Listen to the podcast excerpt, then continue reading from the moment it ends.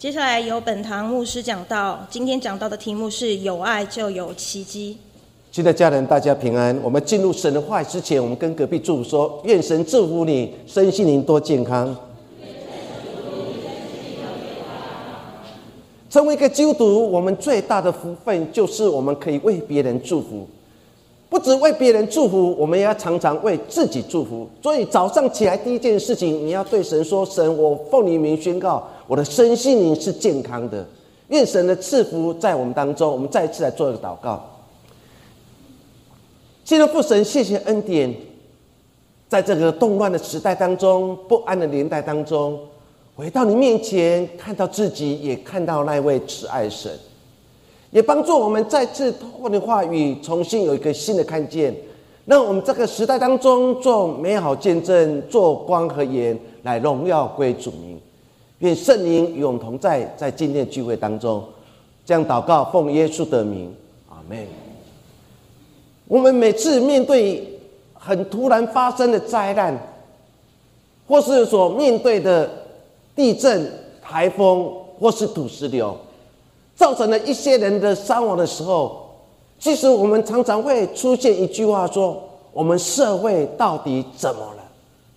我们常常会从我们心里面非常感慨说：“我们发生了什么事情？我们社会发生了什么事情？”或许当一件事情的发生、苦难的发生，我们在开始对人性有很多的质疑：到底人性是本善，还是人性是本恶？中国的哲学家孟子说：“人性本善。”他相信人生下来就是有一颗善良的心。但是另外一个哲学家荀子说：“不是如此，人性是本恶的，因为人的内在当中隐含了很多的贪婪、很多的说谎，甚至很多的伤害。所以，他他的学说当中，他不断的讲起说：‘哎，人性不是本善，人性应该是本恶。’”不管是人性本善、人性本恶，对现代的人来说，我们可能比较相信人性是冷漠的。当你好好想这句话的时候，你发觉我们所处环境当中，不是让我们彼此相爱，而是让我们学习的彼此对立。所以，我们常常最难过事情，通过政治所发生的每一件事情，政治人物不是教导我们彼此相爱，反而是教导我们彼此憎恨，因为他们可以从当中获取更多的利益。所以在信仰的生活当中，我们重新来面对自己，我们重新来检视我们自己，到底原来那个热情的你，充满爱的你，为什么会消失？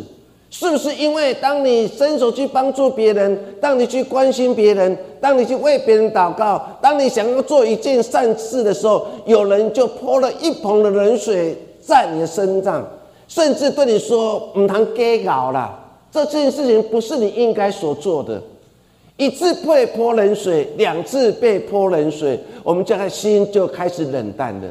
我们才开始相信说，原来人性可能就是冷漠的。求神帮助我们，不要让我们的心冷漠下来。我们早期有一本的童话故事，叫做《卖火柴的女孩》。我们重新把这个卖火柴的女孩的故事重新来思想过一次。这个女生，这个小女生，在一个寒冷的圣诞夜里面，她独自的拿着一些的火柴在街上卖。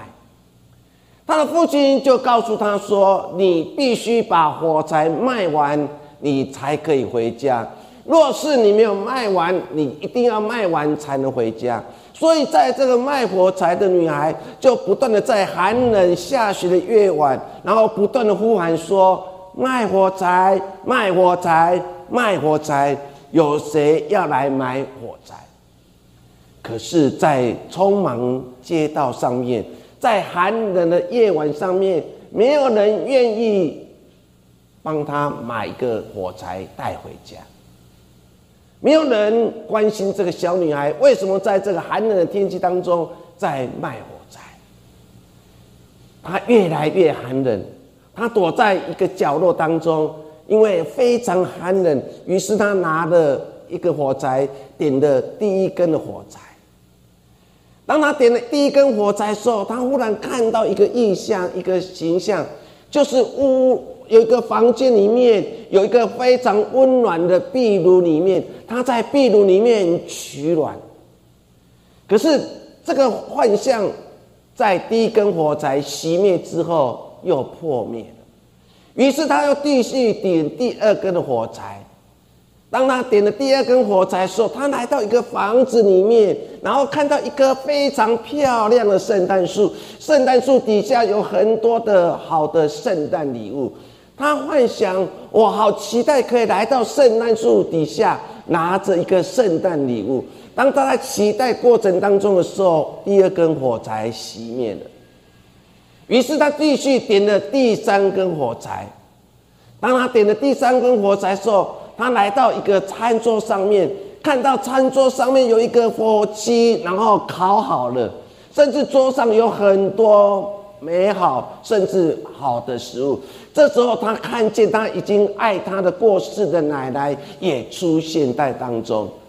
他对他奶奶说：“我好喜欢吃桌上的火鸡。”奶奶要过去去抱他，可是又幻灭了，因为第三火灾。又熄灭了。他点燃了最后一根火柴，他再次看到了最爱他的奶奶。他跑过去抱着奶奶，享受那个温暖。就在这个时候，火柴熄灭了，这个小女孩也在微笑当中，在奶奶的怀抱当中而过世。非常令人感伤的一个童话故事，可是却让我们重新来反省：到底我们生命当中，我们渴望的又是什么？我们常常带着很多希望，但是常常在希望当中，希望破灭了。卖火柴女孩的故事当中。是否也在提醒当时的人？你们看见那些贫穷的人吗？你们看见那贫苦的人吗？你们看见那街上游走那些无家可归的人吗？亲爱家人，求神帮助我们。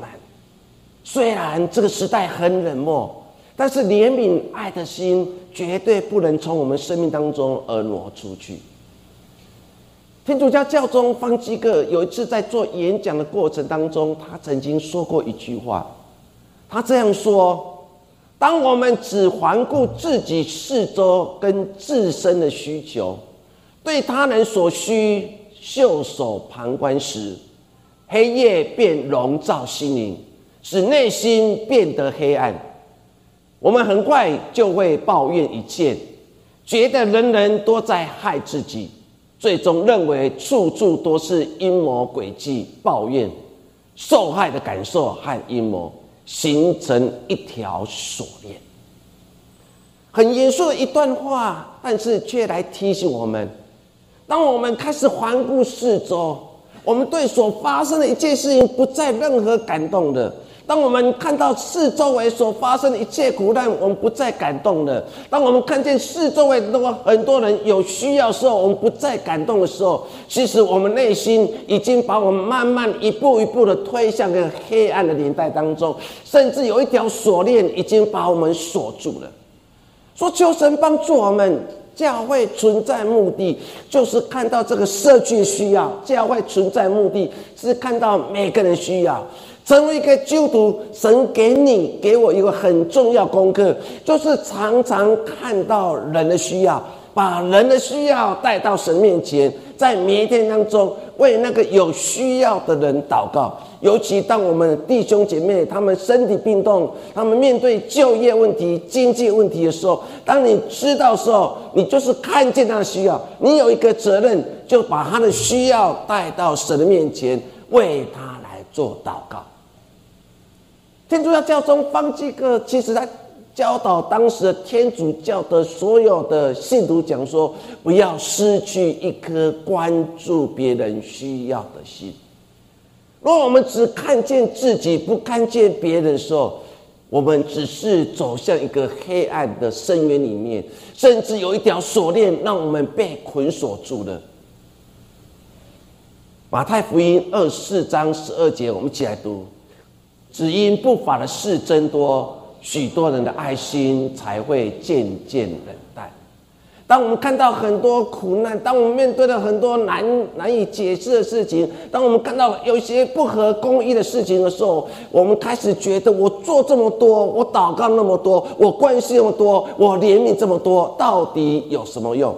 因此，这些事情就让我们越来越冷淡了。尤其当我们看到社会当中很多负面的新闻当中的时候，我们的心就越来越冷淡。所以，我们只顾自己，我们。不再去关心别人需要，为什么？因为太多不法的事，让我们的爱心也渐渐冷淡。现在，家人求神帮助我们。当我们在看社会新闻，甚至当我们打开报纸，我们要听每一件事情的时候，求神有一个新的看见在你的生命当中，那就是不要一直注意到负面消极新闻，因为这些会让你的爱心冷淡。你要去看那些让人温暖事情，让你感动的事情，因为如此，你的爱心甚至怜悯心才会不断的增加，你爱神的心跟敬畏神的心才会慢慢增多。但是很可惜的，这个时代似乎不是教导我们有更多爱心？因为做的越多，我们好像所得到的批评越多。在教会所做的每一件事情，在你生命所做的一件事情，求神给你一个新的看见，让你多多看见那些积极正面、让你感动的事，不要让那些负面埋怨的话来笼罩你的心，因为这样会让你的爱心渐渐冷淡。我们今天所读的经文当中，有一个人叫做多讲。其实你好好去读《使徒行传》的《使徒行传》，特别记载三个好人好事代表，有一个叫做巴拿巴，有一个叫做哥尼流，有一个叫做多加。说《使徒行传》当中有三个好人好事的代表，就是巴拿巴、哥尼流跟多加。我们今天来看这个三个好人好事当中，其中一个多加，到底发生什么事情？圣经描写说，他是一个很愿意帮助别人，然后做了很多善事，施行筹济，甚至他的爱感动了当时他所居住地区约帕人，被感动。但是做那么多善事，竟然他得了一场病而过世了。但是彼得来到他的生命当中，使这个多家从死而复活。多加从死复活这件事情，让约帕地区很多人因此而信了主。所以，我们今天要来看这个三个好人好事代表当中，第一个人叫做多加。我们现在看经文当中所描述的多加的好。我们常常会说一句话：“哇，这人哦，最人无高贺。”我有个会友，其实很有意思，他不善于言辞。但是每一个苦难的人当中，他总是第一个到场。他到场的目的与那些哀哭人同哀哭，甚至有时候替他们煮饭。他有时候还会做的很多，其实别人看不见事情。所以很多人遇见他，或是他们乡村的人遇到他的时候，都会说一句话：说这人哦，锦鹤，这人最人有高鹤。我每次看到他的时候，如同昨天王启刚牧师他在说的他们教会当中一件事情，有一个会友，他曾经被他的先生给施暴，可是当他遇见耶稣之后，其实他的脸上就充满了笑容。虽然先生后来中风，他尽心的照顾；虽然他的环境没有改变，但是人从一个原来苦难的脸，然后慢慢的变成一个充满喜乐的脸。我们今天成为一个基督徒，我们是不是已经失去当初我们来到神的面前受洗成为基督徒那个喜乐的脸，已经从我们生命当中挪出去了？生命当中令人最大的感动，不是我们说的多会好听的话，我们都会解释圣经，而是人从你身上看见基督。如果有一天有一个人对你说：“某某人，你最让五高贺，你做人真好，表示你做人成功，表示你已经在他生命当中有很深的影响力。”今天，如果我们每个人都可以成为一个有影响力的人，何尝福音不会开展呢？就是我们越来已经失去了影响力。可是，当你翻开早期的台湾宣教历史当中，不管是北部的马介牧师，南部的马雅各牧师，为什么一个阿多话拿到台湾？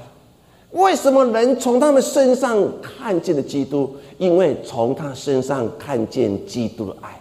所以每个人遇到马介牧师的时候，都会讲一句话说：“哇，阿多啊，你最难五嘎赫，做人非常好。”我们今天看的经文当中，或许也是如此。使徒行传第九章三十六节当中，他怎么描述这段的故事？三十六节说，在约帕有一个女信徒，名叫大比大，希腊话的意思就是多加，也就是领养的意思。他做什么事情？他广行善事，多行周济。意思说，他是一个好人好事代表。哪边有苦难，他总是往那边去。他做了很多的善事，让约帕地区的人所纪念。到三十八节这样说：吕大原与约帕相近。门徒听见彼得在那里，就打发两个人去见他，央求他说：“快到我们那里去，不要单言。”三七节说：“因为有一场的病，多加过世了，很多人为他而啼哭。”这时候他们知道彼得在吕大这个地方。于是他们就赶快派人去找彼得，因为他们相信彼得有耶稣所赐给他的权柄，他们相信彼得来一切会改变。于是门徒听见彼得在那里，就立刻打发人去。然后圣经怎么描写？他们到了彼得那里，就央求他，一直说就拜托他，彼得拜托拜托，那个爱我们、多行善事，在我们心中是好人的多加过世的。圣经描写他们用央求的态度、哀求的态度，如同早期以色列百姓，他们哀求，为什么？因为他们在埃及做苦工，上帝听见了，所以也派摩西要救他们出埃及。所以这两个人来到了彼得所居住之地吕大这个地方，就苦苦的央求他说：“下面那句话说，快快快！”圣经说：“快到我们那里去！”一说不要打脸，马上立刻。他要的是到很紧张，为什么？因为多加过世了。他不是对彼得说：“彼得，你准备好了没有？我们来到多加的地方。”他不是，他赶快说，苦苦的哀求，他说：“快快快快快！”为什么这两个人会说快？因为他们感受到多加对他们好，他们渴望多加可以活过来，所以他们说：“快快快！”因为他们内心非常着急，因为彼得就是他们最后的希望所在。于是说：“快快快，快到我们那里去，不要单眼的，立刻马上。”你可以想象，谁会这么迫切？应该这个多加所做的事情，让这些人感受到那个信仰的魅力，感受到那个多加过世他们内心的忧伤。所以说，快快快，立刻马上。圣经到了三十九节说，彼得就起身与他们同去，然后一到了多家停尸的地方，那些人就立刻领他们上去，然后我们看见了。谁在多加四周围？就是那些的寡妇，就站在彼得旁边，不断的哭，不断的哭。哭的时候，他们竟然拿起多加跟他们还在的时候所做的礼衣跟外衣给彼得看。当你转到这样经文当中，你就深深的感受到多加的好。多加是他希腊文的名字，亚兰文的意思就是大比大，简单来说就是领养的意思。叙利亚人、亚兰人很习惯用动物或是鸟类的名称给孩子取名，所以多加他的爸爸给他取名叫做大比大，意思是说希望他的一生当中很敏捷、很活泼、很健康的成长。或许多家父母亲的希望，不就是我们的希望吗？我常常在想说，为什么爸爸给给我取名叫做容忍？我每次看到总统就任的时候，很多的扛棒就会说庆祝李登辉荣任第六第几任总统。我常常会看到那个名字，会觉得很骄傲。哎，我爸爸取我的名字太棒太好了。其实父亲帮我们取名字，对我们生命当中有很大期待。多家的父母亲对多家有很大期待，期待他很敏捷、很聪明、很健康、很会跑。确实，多家也做了他父亲对他的期待。圣经描写说，她是一个女徒。什么是女徒？就是跟随主耶稣的女性信徒。你可以从这个经文当中，你可以深深的感受到，多家做了很多的好事情，让很多人感动。包括那个两个被差派去找彼得那两个门徒，为什么他们从口中，然后看到彼得这件事情，竟能苦苦的哀求，甚至还跟彼得讲说：“彼得，立刻马上到我们最爱的多家的面前，有什么办法可以让他活过来？”说你可以想象多家所做的一切。你看到连那个寡妇，谁会去关心的寡妇？谁会注意寡妇的需要？可是这些寡妇竟然带着多家帮他们所做的一切，拿着里衣外衣，然后站在彼得旁边，不断的哭泣，然后诉说的多家为他们所做的一切。经文很短，但是你却感感受到。多加的好，让不同的族群都感受到。今天耶稣的爱，让不同的族群也感受到。所以，不同的族群的人，他愿意回到神的面前，相信耶稣就是让生命的主。说求神帮助我们，让我们的视野更开广。福音不是只有在闽南人的身上，福音也在原住民的身上，也在。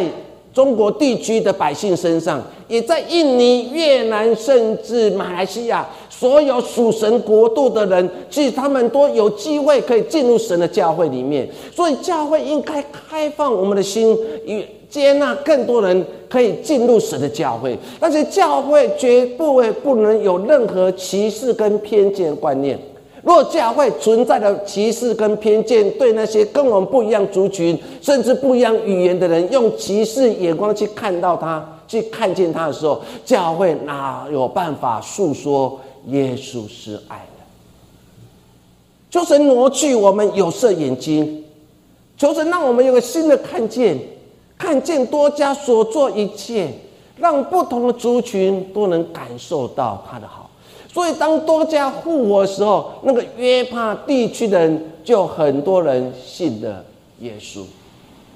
我们必须来说，多加所住的地区约帕，约帕是一个海港，它距离耶路撒冷西北方大约六十公里。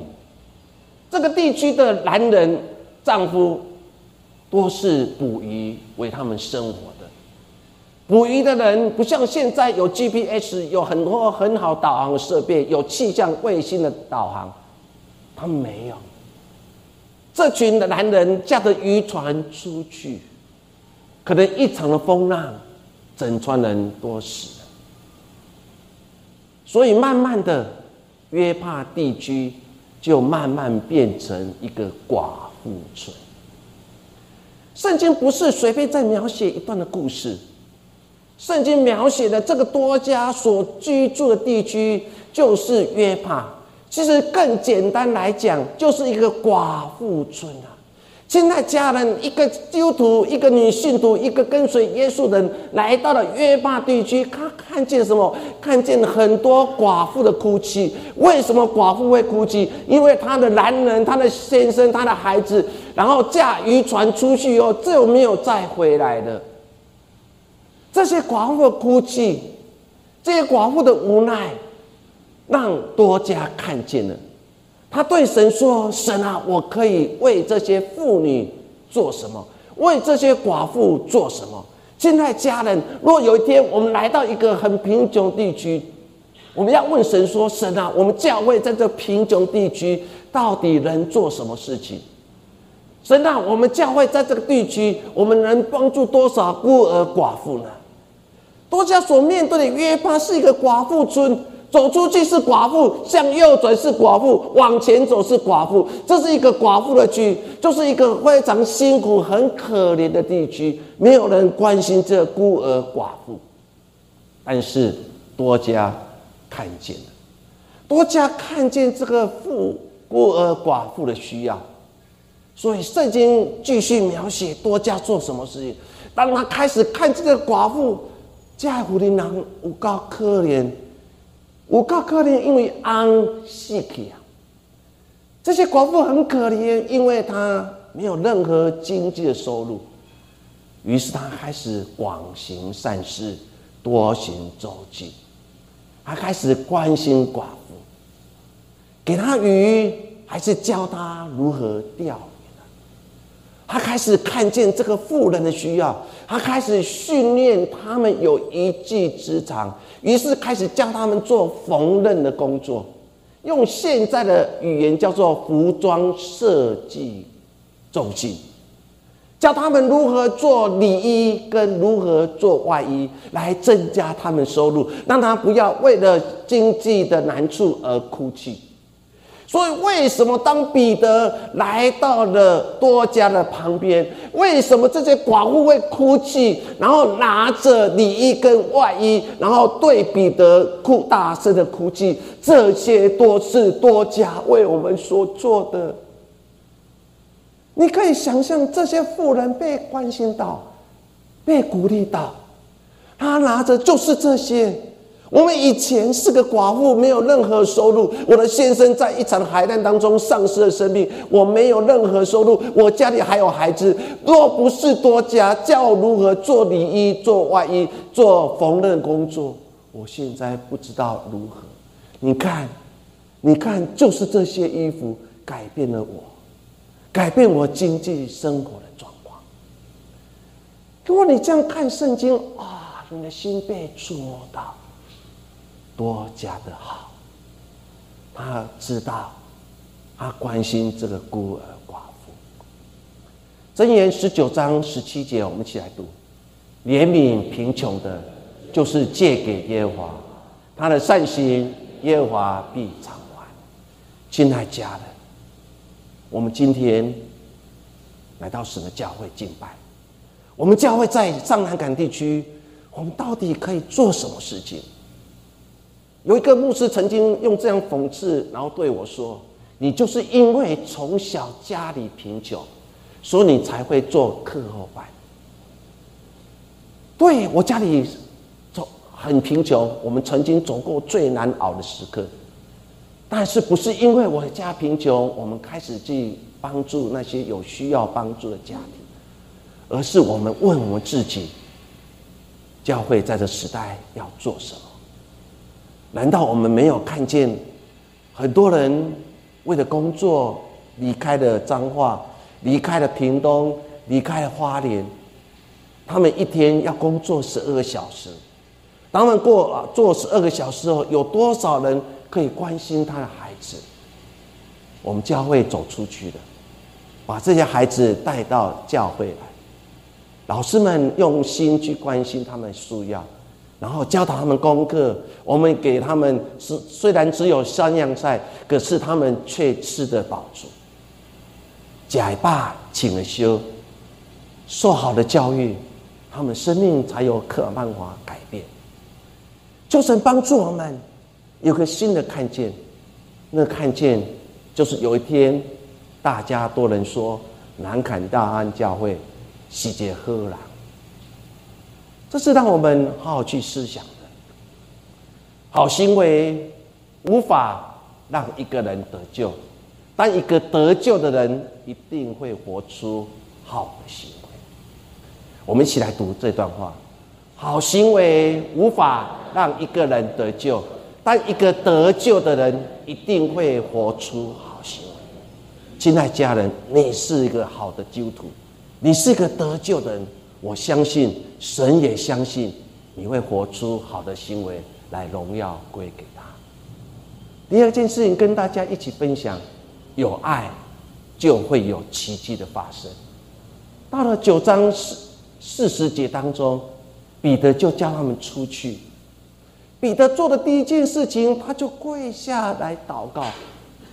他转身对多多加说：“多加大比大起来。”圣经希腊文来看这件意思当中的时候，是用很坚定语气。彼得对已经躺在床上、已经过世的多加，他讲的第一句话就是：“多加大比大起来。”他用一个信心的语语气对多加说：“起来吧。”现在家人，有时候我们生命当中遇到难处的事情，我们就很热烈投降。但是有哪些人愿意正面去面对我们所面对的困难？虽然我们前面困难还是很多，但是神给我们一个很大的恩典跟很大权柄，就是我们可以做宣告的工作。现在家人，我们常常已经失去神在你生命当中那个宣告的权柄。我们把宣告权柄拿给了撒旦，撒旦用宣告权柄来对你说：“某某人，你是罪人，你应该下地狱，你应该不得善终。”撒旦常常用这样的语句来打击我们信心。某某人，你不要再做了，你所做的一切我已经不屑了，因为你根本就是一个坏人，你不是一个好人。撒旦常常用这样的宣告来宣告我们，我们就说：对我就是这样的人，我就是如此软弱的人，我就是一个没有喜的人，我就是一个没有平安的人，我就是一个没有爱心的人，没有怜悯的心的人。我们刚好受了撒旦的寂寞，但是我们看到了。彼得所做第一件事情，他就用宣告说：“起来吧，死亡离开吧。”圣经说，大比大就立刻张开了眼睛，见了彼得就坐了起来。彼得就立刻拉他的手，然后叫众人跟寡妇进去，把活的多加交给了他们。多加的好行为，神给他。什么报偿跟祝福呢？因为透过彼得信训的宣告，新的一件神迹，让所有的人都看见了。一个有爱的人，神会在他生命当中展现了神迹和启示，多加了好，让神看见了。神透过彼得信训的宣告，让多加可以活过来。他的活过来，成为一个美好见证，因为我们看见了多加的复活。多加，当你好好读这段经文当中，我很深的感受两点。第一点就是，他活着的时候就是一个好的见证。为什么？因为他看见了寡妇的需要，看见了孤儿的需要，教他们一技之长，他施行。他做了很多善事，所以为什么这些人知道多加死的时候，每个人都跑到多加的家里大声的哭泣？虽然多加已经过世了，可是他们还是要抓住机会，有改变机会。于是门就派两个两个人跑去吕大去找彼得，希望能改变这一切。谁会愿意为了一个过世人做那么多事情？那就是。只有多加，所以多加死的时候，他又是一个好的见证。为什么？因为他死的时候，彼得来他的家，然后这些寡妇就拿着他们所做礼衣跟外衣，对彼得讲说：“这些都是他们教我做的。”多加活着时候是一个见证，死的时候也是一个见证。说求神帮助我们。我们有一天若离开时候，我们是不是也可以做一个好的见证？若我们活着的时候，我们是不是有一个好的见证？多加做到了，死的时候是一个见证，活的时候也是一个见证。他的行为，他活出爱，就是最美的见证。不必说什么，只看见他做了什么。后来多加复活了。约帕地区的人，很多人就一个接着一个开始跟随了耶稣。希伯来书十三章一到二节，我们一起来读：你们务要长存弟兄相爱的心，不可忘记用爱心接待客旅，因为曾有客接待客旅的，不知不觉就接待了天使。希伯来书的作者说：当你接待那些出外的人，当你关心的那些孤儿寡妇，你无形当中就接待天使来到你身边。多加一个女信徒，但是她做了很多的善事，因为她的爱改变了一切。等一下，我们来看一个影片，这影片在欧洲很多的地区就开始播映，主题叫做。如果少了爱的圣诞节会变成怎样？影片当中会告诉你，只有爱，无论前面有多大的困难，只要爱，我们一定可以找到一个出口。我们用安静的心来看这个短短的影片。So this life is given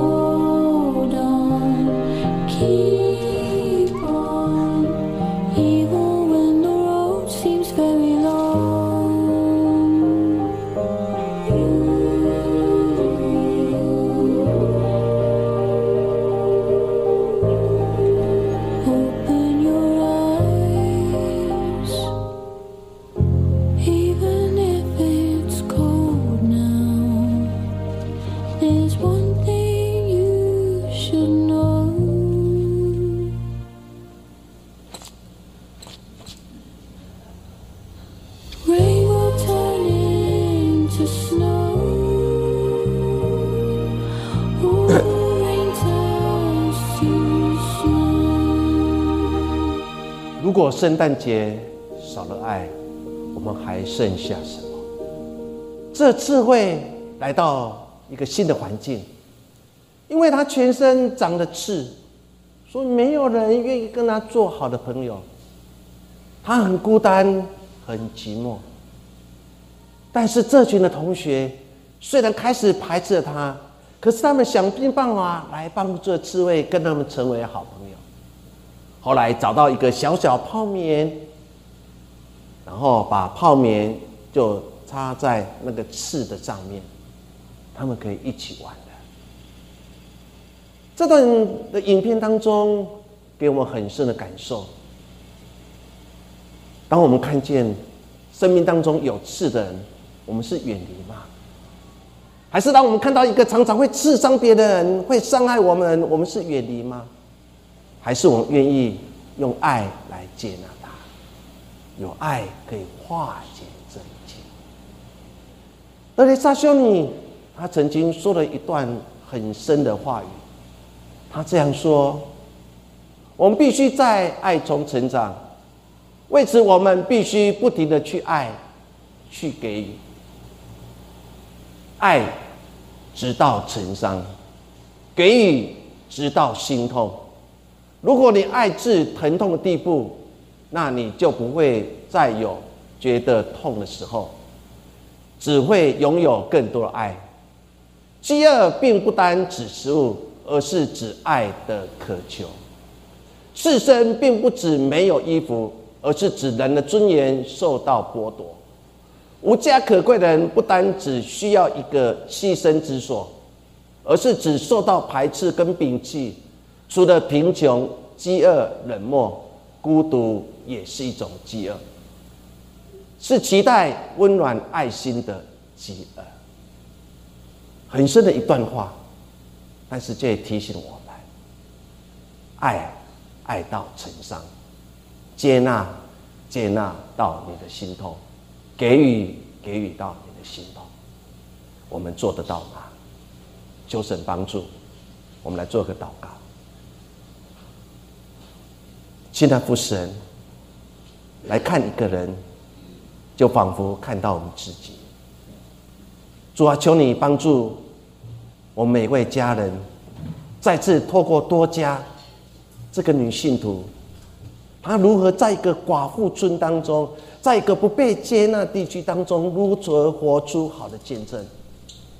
她活着的时候多行周记，她死的时候，能看到彼得奉耶稣基督的名宣告他从死里复活，他也成为一个好的见证。让约帕地区人很多人而跟随了耶稣。主啊，谢谢你，在我们生命当中做了很多很多事情。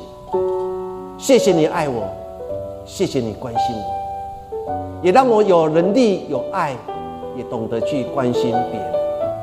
有一天，或许别人会对我说：“某某人，你最难无告恨。”我从你身上看见了耶稣。耶稣，谢谢你，愿恩惠神就与我同在。祷告奉耶稣的名。